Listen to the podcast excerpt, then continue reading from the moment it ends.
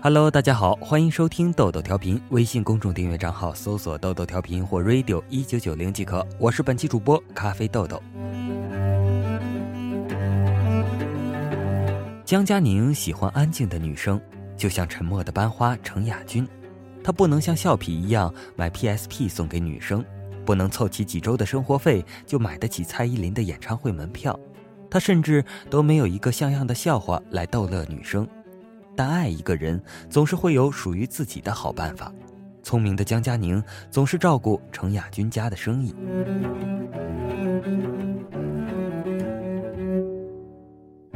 江佳宁家离雅君家开的小卖店不远，每天江佳宁都会从那里路过，然后站在小卖店门口问问这个多少钱，那个多少钱。他那点零花钱呢，估计早就用完了。他只不过是想看看程雅君在不在。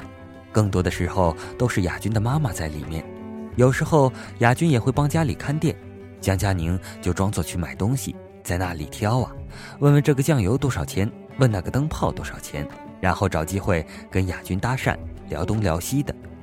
更乐的一次，雅君看店的时候，江佳宁又逛到了那里。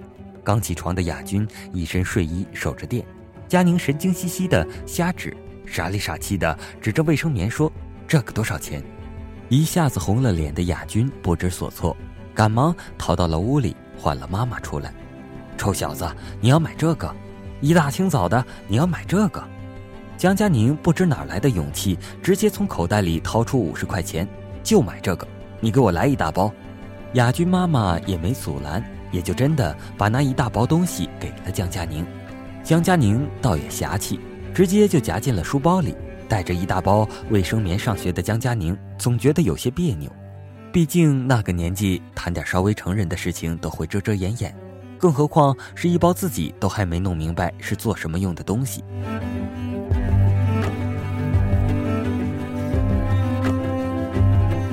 可是那包东西怎么也不适合江佳宁，他想退还给雅君，钱也不要了，就当为自己喜欢的女生做点什么吧。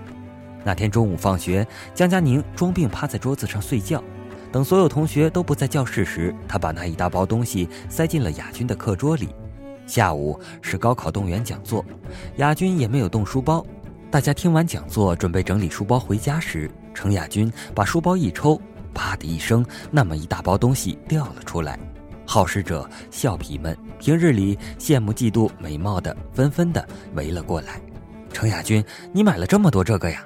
还有人问这是什么呀？一包一包的，从脚底尴尬到头顶的程亚军已经不知道如何处理了。这这不是我的，这不是我的。说完就趴在书桌上委屈的哭了起来。班长找来了班主任，大家都不让放学，调查清楚了再走。班主任脸一黑，除了程亚军以外的同学全部站起来。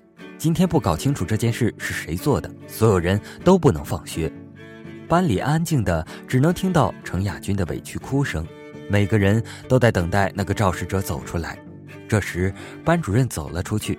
几分钟后，拿了厚厚的几摞作业本放在讲台上，在那里批改，一副奉陪到底的架势。作业本改到一半时，江佳宁站了起来：“老师，是我做的。”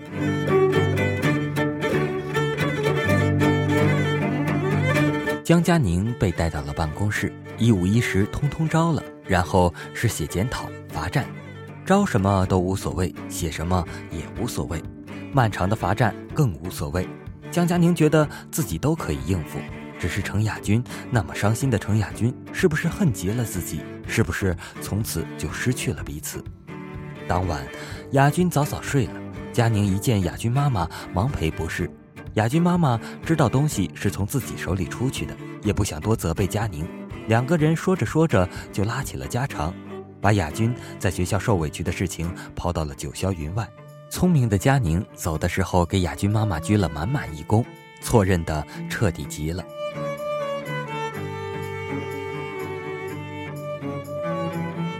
卫生棉风波后，雅君变得沉默了许多。有事没事，佳宁还是会去照顾生意，每天早早的在雅君家店里买一盒牛奶，在盒上写对不起。悄悄地放在雅君的抽屉里。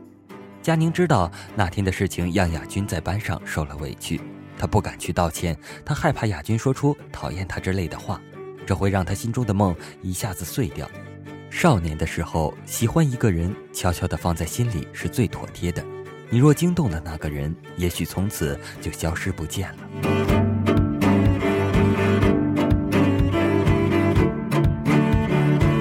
就这样，江佳宁每天早早起来，到亚军家的商店里买一盒牛奶，然后边走边在牛奶盒上写“对不起”。久了，他也会把空闲时读到的美丽句子顺带写上去。思念有时像绵长的海岸线，怎么走还是那么长。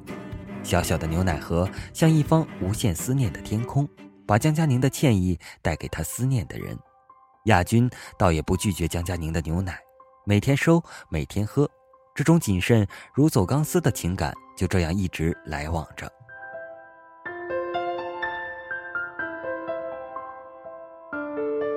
江佳宁不敢肯定亚军是不是原谅了自己，至少也是有些原谅了吧。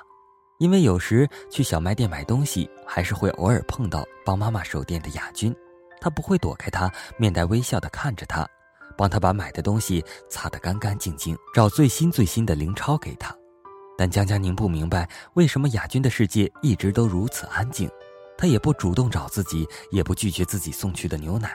就这样，任凭岁月在自己的小心翼翼的试探中前行，就这样一直持续到毕业。佳宁稳稳当当的过了重本线，而雅君也上了市里的二本。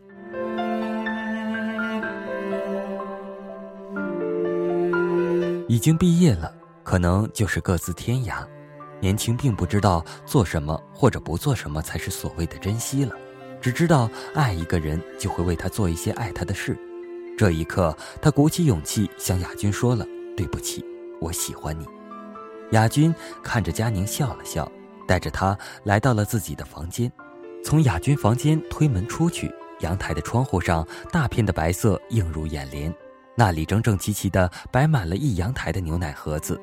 佳宁走过去，盒子都是空的，盒子上依稀可见自己的字，字的下面多了一行字：“没关系。”更下面是用彩色笔注明的日期。佳宁随意拿起几个盒子，只要写有“对不起”的盒子，下面都有“没关系”的回复。整整一百多个牛奶盒，全部都有亚军写的字。亚军拿过佳宁手中的牛奶盒，摆放到原处，说：“其实一开始我就没有怪你，但我不能跟你说。你基础好，你家里对你期望很高，让你到这个学校来寄读，也是为了让你考上好大学。”我每天乖乖的收下牛奶，这样就不会影响到你了。我也学你的，把心里想说的话都写在了牛奶盒上。你看这些牛奶盒子多么壮观，它们可是有属于我和你的牛奶盒秘密呢。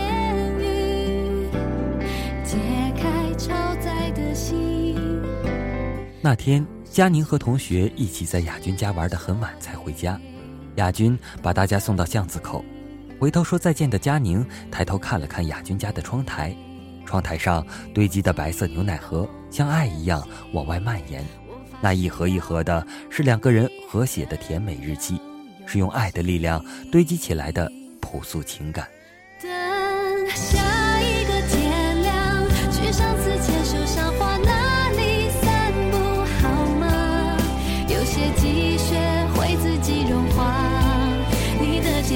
是我活